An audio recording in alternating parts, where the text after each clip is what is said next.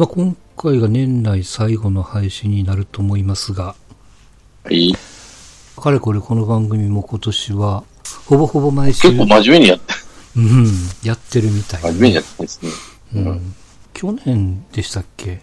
僕が調子悪くて、ああ、うん年、年始ね。うん、休んだのは。うん、だからまあ今年は比較的、おっしゃるように真面目に。お互いにね、はい、はい。大きな病気もせず、うん。やっぱりね、健康が一番だと思いますよ。もうこの前のぎっくり腰も選びにおったからね、もうん、まあね、もう年、年ですからね、お互いに。う。うん。年。まあね、皆さんも、あううんん、40に過ぎるとさ、あの、役年ってよく言うたもんね、あれう。ん。うまいことできてると思うよ、あれ。できてるわ、あれ体質変わるでしょ。うん。もう無理が効かないね。無理したくない。うん。それはいろんなことをね、遊び、はいはい遊びをしてても、うん。夜が気になるとかね。若い時はもう気にせずにさ、うん。あの、ね、まあね、寝る時間も惜しんで遊んでたけど、うん。ダメですよね。まあ、不思議、不思議と、本当真面目になるんじゃないけども、もうね、一軒で帰るとか、朝は大丈夫だけど帰るかね、うん、酒は残るしね、朝がね、もう早くてしょうがないですよ。もうどうしようもない。これは。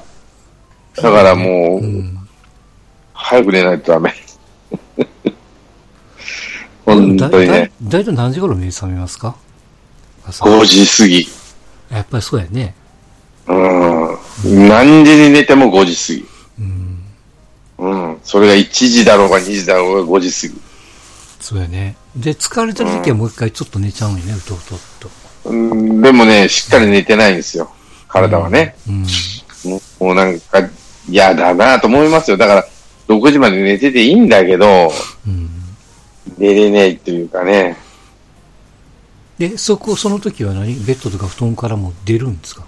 布団の中いや、もうなんかぼーっとしてますね。あうん、目つぶってるようにするけど、うんダメですね。もう起きてるね、体は。枕元に iPad みたいなの置いてるから、ついついそれダメですね。うん。そんなもん置いちゃダメですよ。一通りううん、5時過ぎぐらい、5時半までには一通り置いてるもんね。なんだかんだで。子供、まあね、うちはま、もう21と18だけど、19になったかな。うん。まあ、よう寝るね。俺もそうだったなと思ったんだけど、うん。よう寝る。まあ、羨ましいね。あ 昼まで、ほっといたら昼まで寝てたら。うん。うんまた一つも起きないっていうのがやっぱすごいわ。すごい、全然起きへん。俺もう本当に、ダメ。酒飲んで寝るでしょ。まあ、うんちょっと深酒でもしてね。はいはい。寝てもいいんですよ。その次の日、8時でも9時でもいいんだけど、うんもうダメ。うんちょっとしたら目覚める。うん。だから飲んでて12時超えたら眠たなるしね。じゃあ本当に寝たらっつったらダメだしね。もう本当、不都合だわ、体が。まあ、そんなあれですか？そしたら、来年した分だったら60になるんかね、ストンちゃんは。いや、まだまだまだまだ。まだ3、来年3だから。あ、来年3か。あ、でもだいぶ違うんやな、年がね。だいぶ、まあまあまあ、まだまだ。来年、何、56やからね、もうね。あ、もう来ちゃったね。うん。あと数年じゃないですか。いやいや、もう、はい。ゴールは目の前ですからね。いろんなう。ん、まあ、ししょうがないよね。まあ、そんな中であれですよ。まあ、ここでも言ってますけども、イオンの映画館が55以上は1100円なんですよ、今でも。あまあ、いわゆるこうシニアですよ。イオンだけかなあ、はい。他の映画館は60以上なんでね。うんうん、うんもちろんこう 3D とか、なんかちょっと IMAX とか、ドルビーなんちゃらっていうのはちょっとお金が高いけども、うん。普通に見ると、1100円なんでね、この前見ましたけど、一気に映画見る数増えたからね、やっぱり。うん。うんいつ行っても映画の日ってやっぱりいいっすよ。うんうん。ただやっぱりこう、まあ、でもこう、やたらめったら、一応こう選んで見に行くんでね。うん。うん。うん。うやっん。ぱこう、好みのジャンルと、お好みでないジャンルがどうしてもあるんで、うん。なかなかめんどくさい映画見に行かないからね。そうやね。うん。その中でですよ、まあね最近ね、まあまあ、あの、スター・ウォーズはあんまりご興味なかったんですよね、確かね。あんまりないですね。うん。うんまあこれはあの、先週かな ?20 日の日に、金曜日からうん。うん。公開で、まあ、井の一番に夕方6時ぐらいの会議を抑えて、丸の内まで出かけてって、満タンの中にいましたけどもね。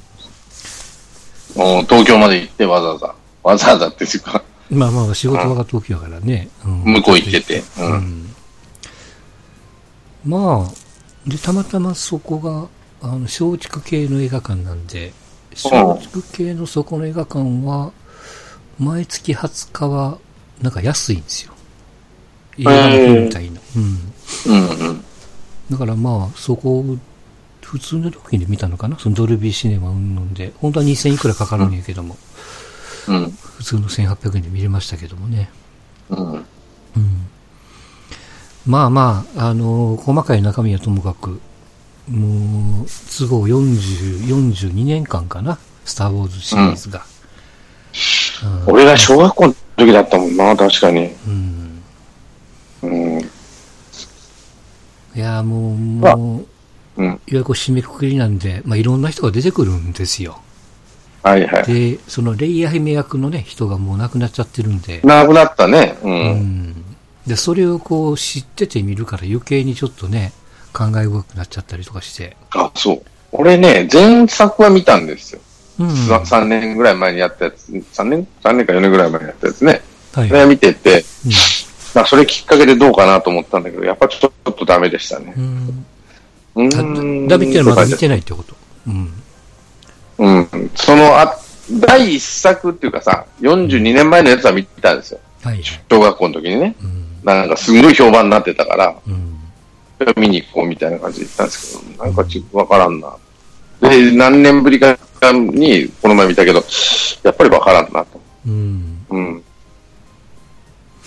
まあまあ、そうね。だからまあ、今年やったそのアベンジャーズもそうでしたけど、ずーっとこう見続ける人らがわかるような、まあ、あ小ネタがいっの、ぱいこう仕込んであるから余計にね。ま、ま、マニアじゃねえな。あの、常連客向けね。常連、だから、要要は常連客のスナックですよ。そうそう。まあまあ、だから分かりやすくファンムービーになっちゃってるからね。うんある意味ねだから、連れてってもらわないと良いかんとかね。まあ、そうそう、常連客の店なんて、ちょっとね、女の子が見たいって言ったら一緒に行ってあげようかなっていうようなレベルなんで、うん、なるほど、なるほど。常連客じゃないとよういかない。はい俺の場合はね。うん。で、まあまあ、これもそうですけども、うさんちゃんネットフリックス見れるんでしたっけ？あ、見れます。見れますよね。えーこれね、前から言ってたそのアイリッシュマンっていう3時間半の映見てんですよ、俺。半分画。あ、見た？うん。見たかな。うん。まあ時間が長いからいろいろあるけども、なかなかこう少し力の出てる。面白いっちゃ面白いけど、まあ、名優大会、そうね。役者大会ですね。ストーリーというより役者の技量を見せるうん。とこなんで。ああ、こういうのはネットフリ、アメリカのネットフリックス？アメリカかイギリスかわかんないけど、ヨーロッパかわかんない。うんああ、こういうことをもう、もう、あの、デ、デニーロとかね、アルパチーノはこっちにもうで、主力として出る時代になったんだなと。うん。向こうでテレビドラマ出てるのかどうか知らないけど、多分出てないんだろうなと思うけど、昔々の日本映画でさ、うん。映画じゃなくて本、映画のことを本編って言って、テレビドラマをバカにしてた、あちょっと下げすんでた時代があったけど、ね、今ネットは下げすまれなくなったんかもしれないしね。で、このアイリッシュマンはとにかく映画館でもやってるからね、アメリカの。うんう。ん。まあこ、あの、放映関数少ないけども。要するに、やらんと、なんていうの、そのアカデミー賞にこう、ノミネートをいろいろ前回言われてるからね。うんちょっとこうやってるし、映画館にもこう、いい顔しておかないと。ネットばっかりで商売するとなかなかね、難しいところがあるみたいですけど。でもなかなか面白かったですよ。面白いっていうかね、まだ半分しか見てないから、これからなんだろうなと思うんですけど。でね、あと二つ実はあるんですよ。最近配信始まってますけども。一つはね、えーシックスアンダーグラウンドっていう、うん。トランスフォーマーとかアルマゲドンの監督さん、マイケル・ベイがうん。やってる映画ですよ。うん。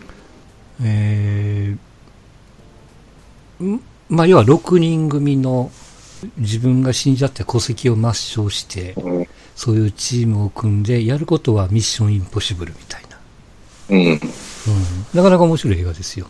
あの、ライアン・レイローズっていうね、レッドブルの人とか、まあいろんな人らが、あの、ボヘミアン・ラプソディのロジャー・テイラー役の人も出てますよ。ああ、そうそうそうそうそうう。ん。うん。可愛らしい顔のね。うん。あの人も出てましたね。うん。これがなかなか面白かったのと、で、もう一つは、スカーレット・ヨハンソンが奥さんで、女優で、旦那がはいそれこそスター・ウォーズのね、カイロレン役のアダム・ドライバーっていう、はいはいはい。この人が演出家の役で、夫婦なんですよ、二人が。これがこう離婚するっていう話なんですよね。マリッジストーリーだったかな。うん。うん。これも面白いですよ。ちょっとこう、コミカルな。えー、うん。で、このシックスアンダーグラウンドもそうだし、マリッジストーリーもそうだし、この辺も、なんかね、うん。ショーに絡んでくるんじゃないのって言われてますけども、そのアイリッシュマン含めて。うん。うん。まあこれをね、あの、見れる環境であれば、見たら面白いよと。うん。いうことと、それから、明日からかな、金曜日からトラさんでしょ。多分これはね、うん。うん、この前ね、何だったかな？何見てたんだかな？あ、そうだ、徹子の部屋をちらっと見たんですよ。たまたまね、うんちょっとチャンネルが合っちゃって。うん後藤久美子出てたんですよ。ああ、出てたその、まあまあ、ばうん番宣なんでしょうけどね、多分。うん。綺麗だね。あの人。いやー、すごいよ。ジャン・アレジの嫁。うん。で、なんか演技をするのはその何十年、十何年ぶりだっつうね。うん CM とかは出てたかもしれないけど。うん。ああ、まあまあ、ほんと綺麗だな、この人と。あの、いい年の取り方してるよね。そう。で、子供は 23? 4? うんまあ、そりゃそうでしょう。そんなもんですよ。子供より綺麗だもんね。うんフランス人とのハーフの子。うん。あ、スイスか。あれは。あの、ジャン・アレジは。スイスで死んだのかね。うん、ああ、綺麗だわ。びっくりするぐらい。それを見るだけでも見に行きたいな。そうだね。それだけじゃないですけどね。うん。結局、こう、どんなストーリーなのかも全然こう、見てないからわかんないですけど。山田洋次の真骨頂でしょうね、そこは。あれだからあれですよ、トラさんはもう死んじゃってる体になってるのかな。いやー、わかんない。お父さん、お母さんは、まあまあ、あの、前田議員とね、ねあの、うなんだ、えっ、と、ひろしと桜は生きてる、あ生きてるというか、うん元気にやってる。多分、おいちゃん、おばちゃんも亡くなってて、うん。タコ社長も亡くなってて、多分、ひろしさん社長やってんじゃねえかなって気がするんだけど、裏の工場のね。で、その時に、おあートラさんだけは生きてんのかなって、どっかでフラフラしてるっていう体にしてんのかなと。うん。うん。まあ、多分回想シーンっぽく出てくるとかね、なんかあるんでしょう。うん。うん。どうなってるかなっていうのが、それが楽し、楽しみでありね。はいはい。明日から、そうね。一つ遅れやから、そうや、27からやもんね。いや、あの、えっと、ネットフリックスでも見れると思うんだけど、男は辛いよ。うん。キレキレですよ。うん。渥美清。うん。最初の方は。最後の方はもう立ってるだけとかね、もう、ヨボヨボになっちゃってるけど、うん最後、最後の3作、4作ぐらいはね。あ、やっぱね、今見た方が面白いね。まあまあ年齢もあるんやろうかもわかんないけども。あの、第2作なんか本当にいいですよ。宮古町、第2作だったか第3作か、宮古町長がお母さん役なんですよね、あの人の。あ町長発射ってね、またいいんで、やっぱりね、あの人、佇まいがかっこいいんですよ。ーうん渥美清ってこう、こうシュッとしてるっていうか、かっこつけてる格好がね、うん。うん。あの、かっこつけてるのがかっこいいというかね、うん。顔はね、確かにああいう顔してるから、そう、二枚目でもないんですけど、はいはい。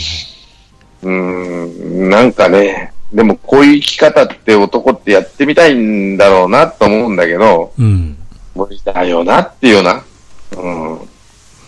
でも周りは迷惑だよな、この人とそうそ思ってねうそうそう。。それ身内にあの人がおったらめんどくさいと思うよ。親戚のおじさんであれおったら、めんどくせえ、兄弟やったらめんどくせえやろなと思うしね。うんそう。うん知り合いぐらいがちょうどいいかもわかんないね。そうそう。友達とかね。適当な。うん。まあそんなね、もう年末ですから。うん。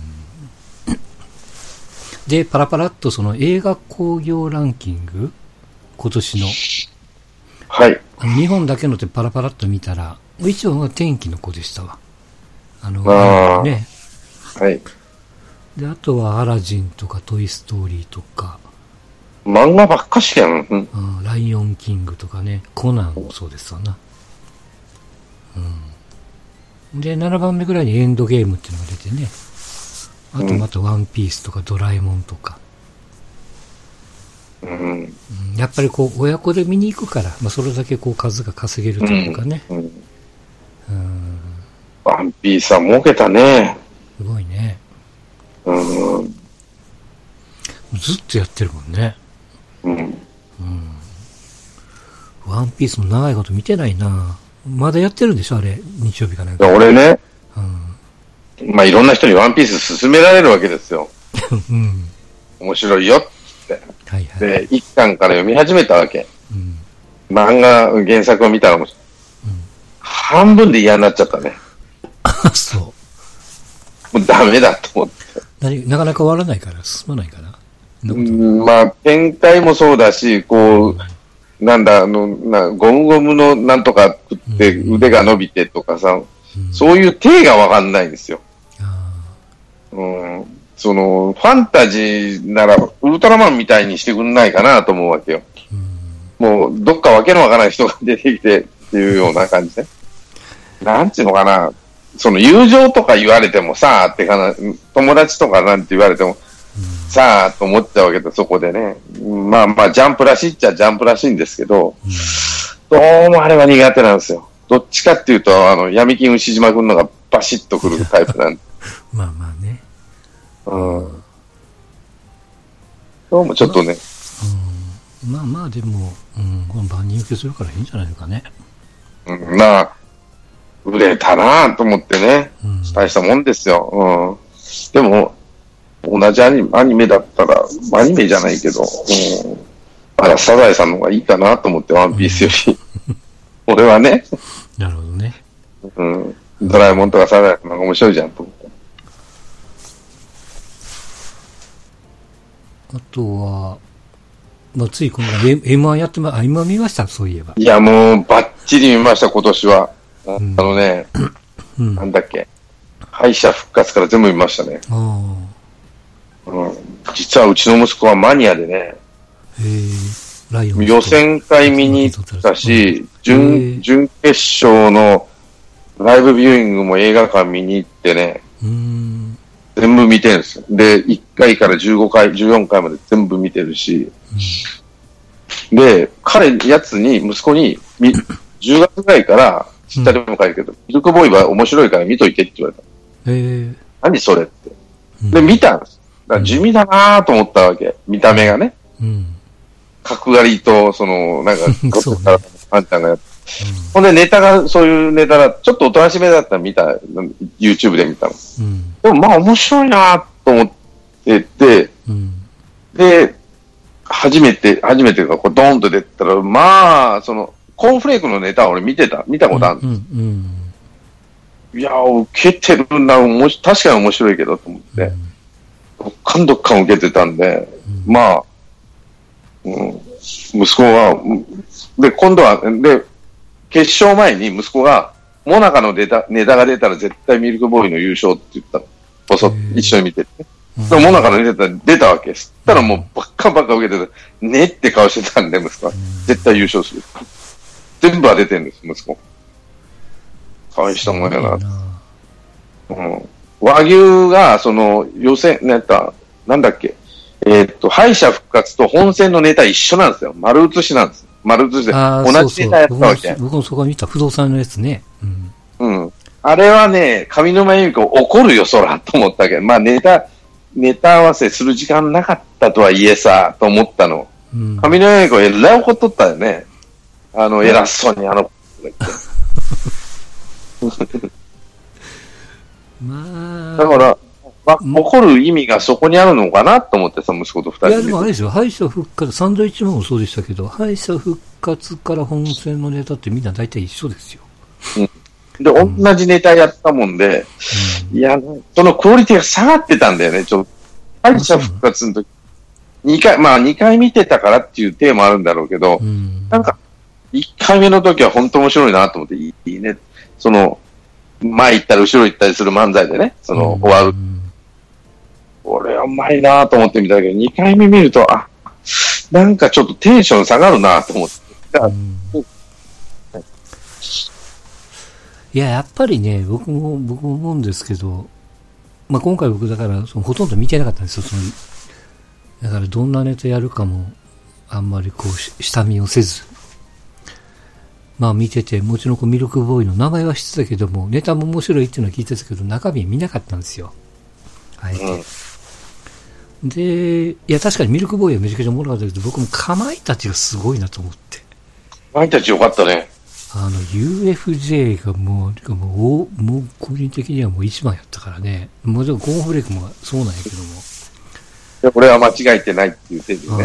ああれはすごいわと思ったなであれ2番目に来たでしょ。うんで、あれで雰囲気良くなったじゃん。一発目のニューヨークがなと思ったんだけど、うん。2回目行っても全部こう、場をこう、ひっくり返したっていうか盛り上げたんだよね。その後来るのがどんどんどんどん受けていくわけ。みんなね、そうね。すんごい点高かったっていうのはやっぱりやりやすかったんじゃないかなと。客が温まったから、あれでう。ん。ああ、でもミルクボーイの後のオズワルドは、まあ、いちょっと雰囲気が違うから、あれでよかったんかもしれんけど、うん。あ割り食ったよな、その後の人たちと思ったら、あのどっかんどっかん行かれたら無理だろうなと思って。まあ結局そのかまいたちミルクボーイが二つ抜けちゃったみたいな感じだったから、うんあ僕はペコはあんまり好きじゃなかったからね。まあ面白いんだろうけども。あの、面白いっていうか、意外性っていうか、その乗り突っ込まないってやつ。うんうん。ただね、あの、まあ、これも息子の体なんですけど、うん M1 ってさ、えーっと、なんだ、吉本興業主催なんですよ。そうね。うん。で、吉本興業の所属の人がほとんど出るわけ。うん。まあ、いい悪いは別としてね。うんうん。今回も10人中9、10組中9組が吉本興業。うん。でも、M1 後に得してるのは、うん非吉本の人ばっかりなんですって。うん。前回はトム・ブラウンは売れちゃったでしょはいはい、そうね。で、オードリーでしょ？サンドイッチマンでしょ？まあ、増田岡田もそうだし、アンタッチャブルもそうだし、えーっとね、あと、なんだ、あの、出てこない。あの、デブの女と赤い男。あえーっと、メープル超合金。うん、超合金ね。あれも M1 で売れてきたわけでしょ？うん。で、確かあれはサンミュージックかどっかでしょ？彼らは。そうそうそう。あの、竹山と一緒のとこよね。うん。だから、M1 って吉本興業の人人間も売れ売れてるけど、うん一番得してる、うんそこで目立った非吉本の人間は、うん大概得してるんですよ。うん優勝はしなくても。で、かっさらってくるわけですよ、次を。まあ、と、で、ほとんどが東京芸人なんで、東京のキー局のに出やすいっていうのもあるんだろうけど、うん売れ、売れる筋ね。それと、それでもやっぱナイツもそうだし、うん。やっぱあの M1 で売れてくるっていうのは、東京芸人に、あそこで目立ってるっていうかね、うん得するのはか、なんかあの、上沼恵美子が、まあ別に張り切ってるわけでもないんでしょうけども、結構前に前に出てたじゃないですか。審査員の中で。うんうん。やっぱり松本人志が引き取ったね、ず弾いてったとか。らね。うん。バランス取ってるなと思いながら見てましたけどね。ようにしてるっていうか、うん。こう、入れてもしょうがない。あの、ね、上野英語の良さが消えると思ったのか知らんけども、使ってるなと思って見てたし、であの点数をずっと、まあ、ツイッターで見たんです点数を見る、この人は全くぶれないですよね。ぶれないね。うん。いいものに対、ただ決勝だけかまいたちに一票だけポンと入れたのは、うーん、あれは優しさかなと。うん。うん。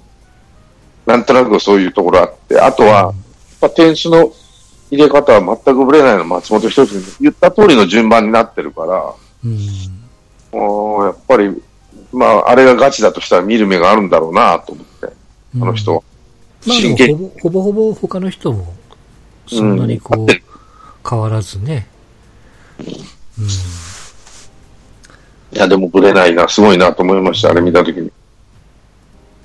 うん。もう、もう久しぶりにめちゃくちゃ面白い大会じゃなかったんじゃないですか？すわー。うん。レベルが高いというかね、はちみつ二郎のツイッター見たら、すごかったけど、うん。松本人志が上げてって、うんもう今や競技レベルです。うん。もううん、なんていう、競技やとあれば、のばらかし方と。うん。だからもう、あれのために1年間ネタを一つ二つみいくつか集めて、やって、磨いて磨いて1年間やってきて、うん。それをは出すっていうことになると、もう、なんていうかな、競技レベルだから、それは、すんごいレベル高く、どんどんどんどんなってきてると。うん。気が抜けないっていうかね。やっぱりでしょ、他の大会に比べると、やっぱ M1 ってやっぱ頭一つ出てるんですか？漫才っていうさ、あ、まず、その、まあまあ、注目度があるし、R1 とか、えキングオブコントとか、やっぱりその漫才っていう芸がうん。一種特殊じゃないですか。うん二人でこう、日本的じゃないですか。R1 だったらスタンダップコメディであったり、コントはどこにでもあるし、あの、変化はいくらでもつけられるし、漫才ってその、なんていうかな、幅が決まってるでしょ、動きの幅が。まあうん、たまにたはみ出る人はいるけど、大体こう1メーター半以内で終わるじゃん。うん。で、二人だけでその道具もなきゃ音もないし、基本としてはね、効果音もなきゃ道具も基本としてはないんで、うん。それは自分たちの和芸でしていかなあかんし、その、お客と喋っとるよう、あの、隣の相方と喋っとるように見せて、お客とも喋らなあかんわけなんで、うんコントとかいうのはそういうのできないし、スタンダップコメディだと一人になっちゃうし、うん。一人ではペースで作るし。で、やっぱボケとツッコミと役割を変え、まあまあ、そうじゃない人もいるけど、基本としてはボケとツッコミで役割を変えるっていうのがね、基本になってるんで、うん。そら、なかなか芸になるものですよね、あれって。うん。だからまあ他の競技が審査員あんま増やさないじゃないですか。M1 が一番審査員が多いのかな。天皇振れ幅のね。800点、え ?700 点かな、?7 人か。うん。まあでも、面白い。漫才ってその、いろんな形あるけど、あの4分間っていうのは微妙で、うん。劇場でやると10分か15分、まあ長くても、あ短くても10分近くやる？うん。のが普通だけど、うん。なんか誰か言ってたね、えっと、4分守ってたのが2組ぐらいしかおらんかったって言ってたよね。はみ出てんのいっぱいいたうん。せこいこと言うんじゃねえよと思ったけどね、俺。俺が10分やってたらそれは怒られなあかんやろうけどさ。すげえなと思ってね、ちゃんと数えてるんやっていう。まあ、やつがおるなしま。したけど。それよりネタのレベルが高いのの方がいいんじゃないのと思ったけどさ。高かったね。和牛も悪くなかったんですよ。うん。うん悪くなかったね。うん。うん。いやペコパのあの、あの、ツッコミの方の乗り突っ込まないやつに持ってかれたな、と。うん。決勝1回戦敗退の最高得点なんやてね、和牛が。うん。こんだけ取ってもいけなかったっていう。650超えてダメだっていうのは珍しいんじゃないかなと思うけどね。うん。なんかこう、うん回によって審査員がもっと多かったりする回があったんで、なんか平均点を見るんやてね。うん。平均で平均で和牛が93超えてたから、うん普通はこれでこう抜けるね、パターンでしたけども。いやいや、まあ、盛り上がってよかったなと思ってね。うん盛り上がったと思いますよ。話題も多かったし。えーっと、ラジオで、花丸大吉の大吉が、うん。なんか前回前々回審査員かなんかやってね、ええ。もう二度とやらんと。うん。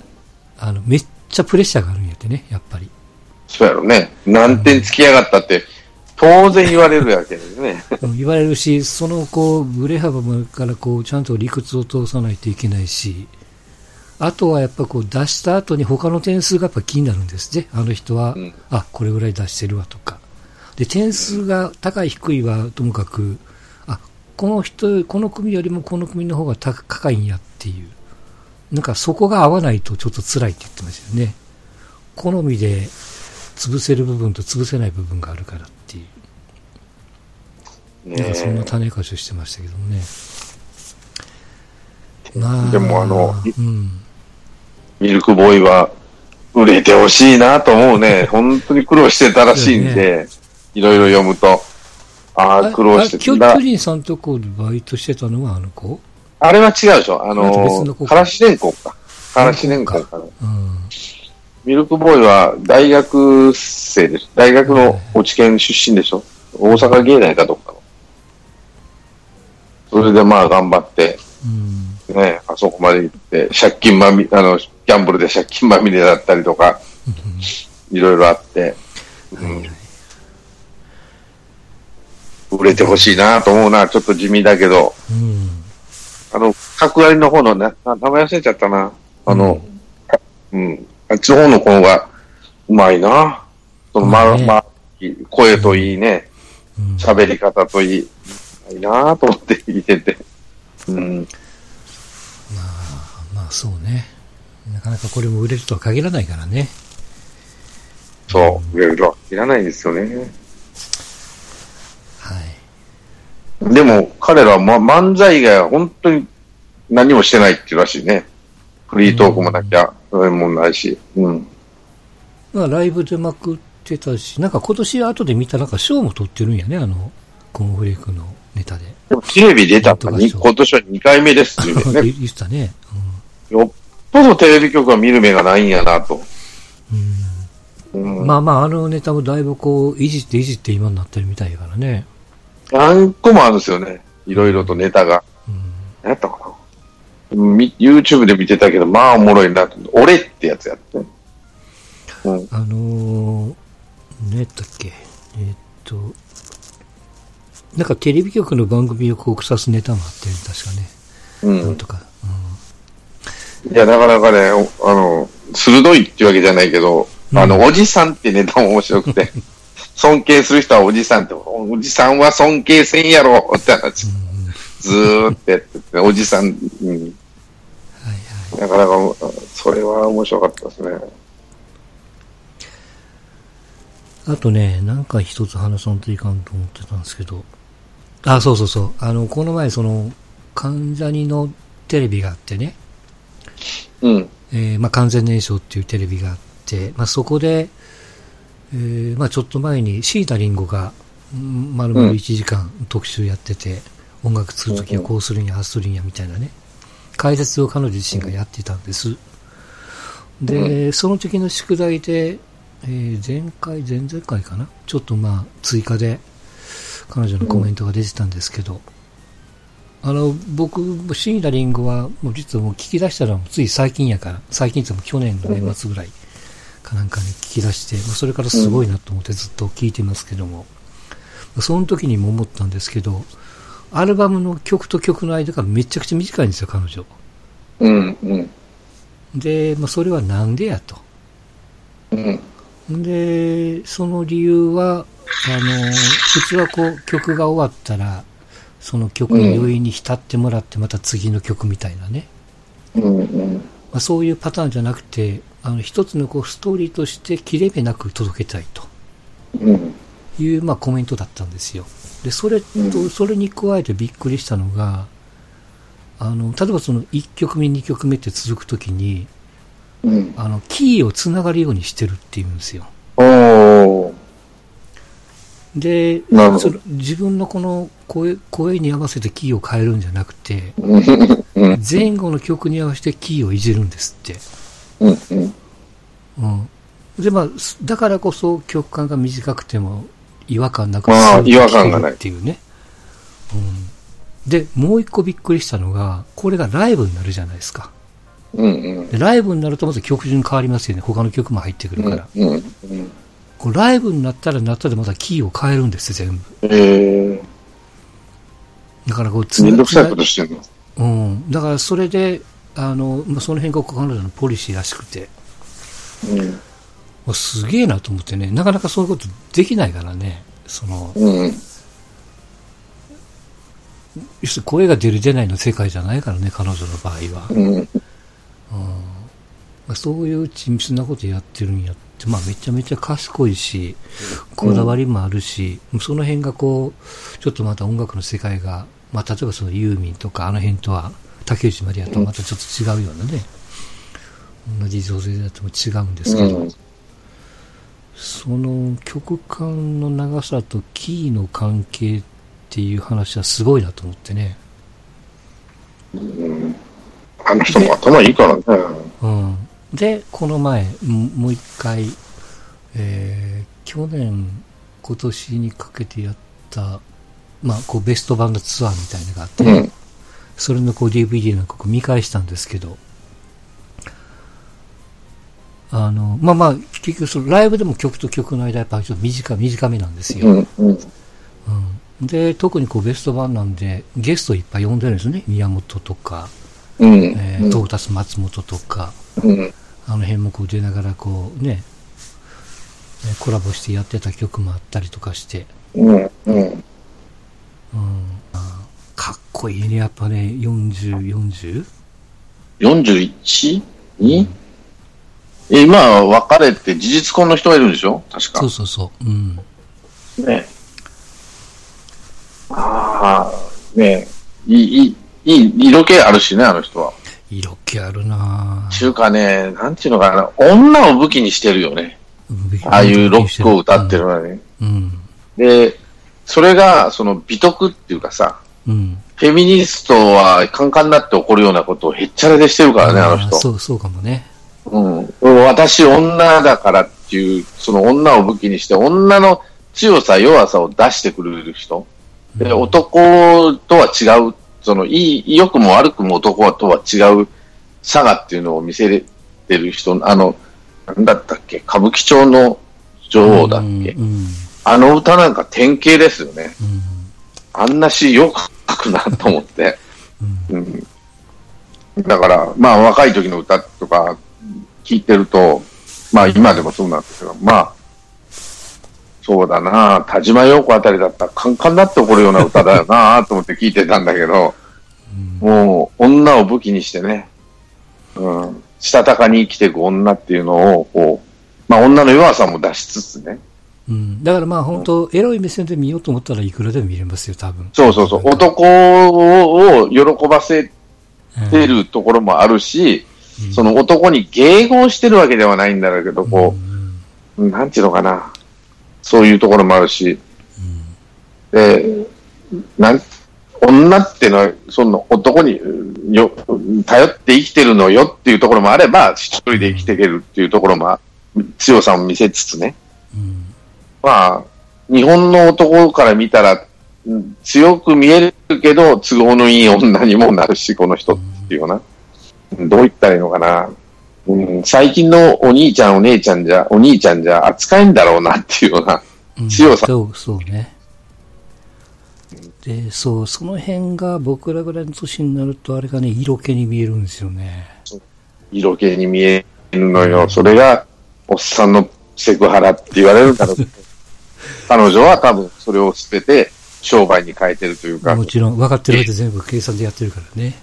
芸術に変えて、そういうしことを知ってて、フェミニストを嘲笑ってるような気がするわけ。すごい。そこが、ライブでもちろんこう、まあ、結構こう、水着っぽい、下着っぽい衣装もあれば、最後の方はね、あ赤い着物に黒い羽織をかかって出てくるんですよ。それがね、めっちゃくちゃ綺麗なんですよ。主婦はね、あの、可愛くないんですよ。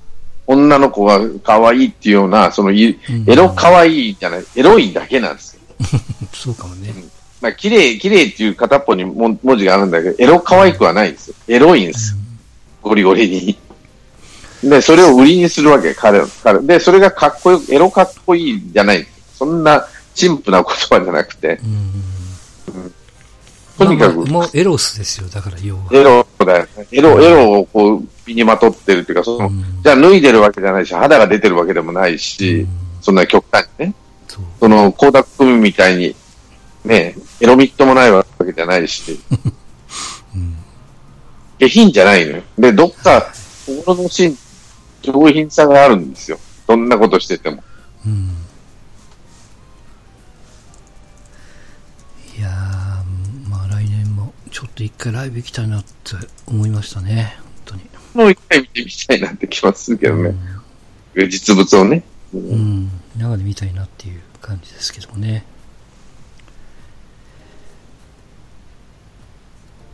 まあそんなところで、